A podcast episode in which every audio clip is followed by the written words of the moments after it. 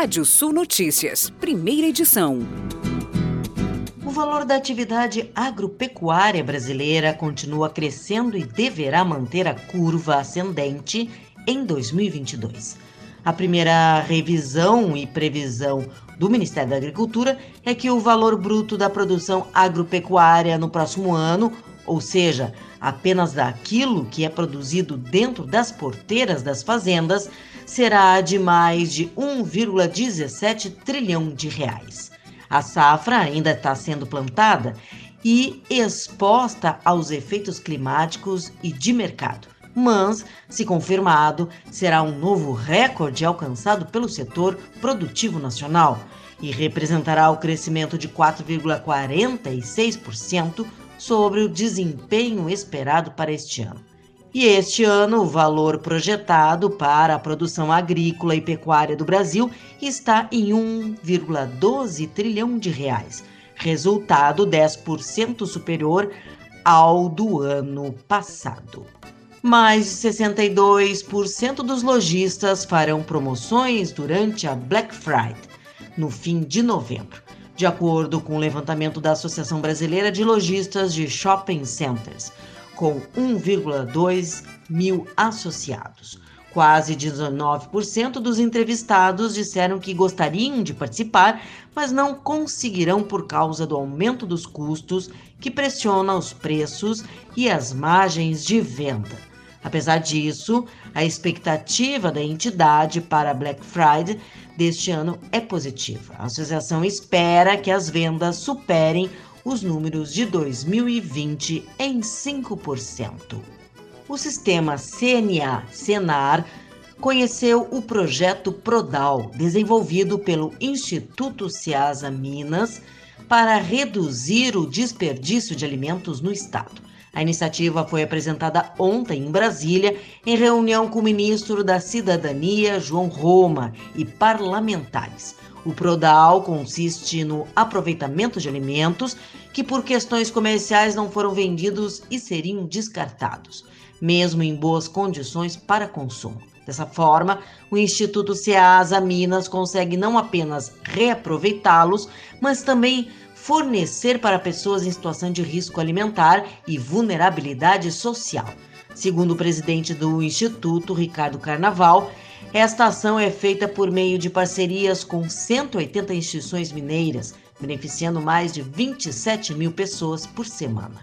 Os alimentos são desistratados e transformados em mix de legumes, macarrão e proteína de soja, entre outros produtos.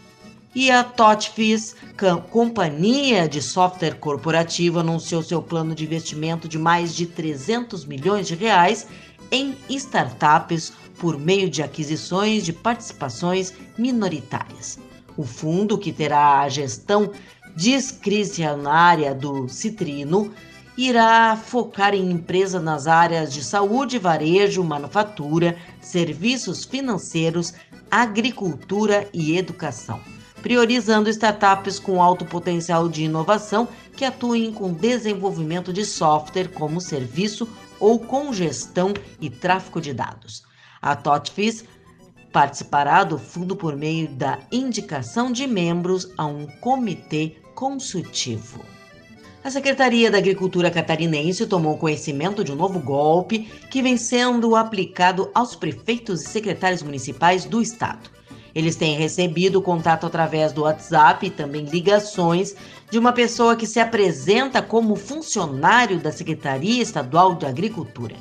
O indivíduo solicita o valor do frete para fazer o transporte de calcário e fertilizante.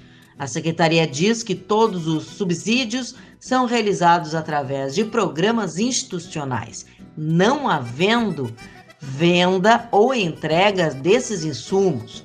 Todos os contatos são feitos através da equipe técnica da EPAGRE pelos escritórios locais. O governo ressalta que já vem tomando todas as providências junto às autoridades para identificar o autor do crime. E segundo a FETAG do Rio Grande do Sul, o preço de referência do leite definido pelo Conselheite está muito defasado em relação aos custos dos produtores para se manter na atividade. Os produtores cumprem as exigências de qualidade do leite do Ministério da Agricultura para comercializarem seu produto. Entretanto, são remunerados de forma extremamente desigual pelas indústrias, diz a nota da entidade. A entidade diz que a prática de remuneração por quantidade, não por qualidade, é um dos principais fatores de exclusão de famílias da atividade e que beneficia apenas as indústrias que impulsionam a concentração da produção. E agora, giro de notícias. Pesquisa diz que 72,5% dos lojistas participarão da Black Friday. Petrobras reduz despesas com juros e encargos da dívida financeira.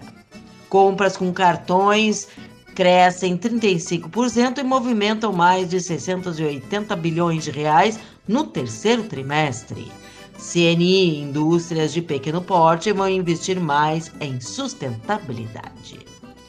E vamos aos destaques do portal radiosul.net. Projeto proíbe o plantio de trigo transgênico no Brasil. Faculdade CNA está com as inscrições abertas para o vestibular. Você pode ler mais notícias no portal radiosul.net. Pode ouvir esse boletim no seu agregador favorito de podcast. Eu, Kátia Desessar, volto na segunda edição do Rádio Sul Notícias, às 18 horas. Previsão do tempo. Olá, ouvintes da Radiosul.net. Tempo aberto com sol e poucas nuvens na metade sul contrasta com a nebulosidade de chuva no norte e no leste do estado nessa quinta-feira. Chuva pela manhã ainda em pontos do leste e região metropolitana. Ao longo do dia, pancadas de chuva que podem ser fortes no norte gaúcho, desde o noroeste até os pontos do litoral norte máxima de 21 graus na Serra, 24 em Porto Alegre e se aproxima dos 30 graus no oeste. Sexta-feira se mantém a nebulosidade no leste e no norte, com o tempo abrindo ao longo do dia, e na metade sul e fronteira oeste o sol predomina. Temperaturas nessa sexta-feira entre 17 e 26 graus em Porto Alegre, 12 e 27 em Bagé, entre 16 e 29 em Santa Cruz do Sul, entre 13 e 31 em Alegrete, faz entre 14 e 30 graus em São Luís Gonzaga e em Bento Gonçalves, na Serra, temperaturas entre 15 e 21 graus.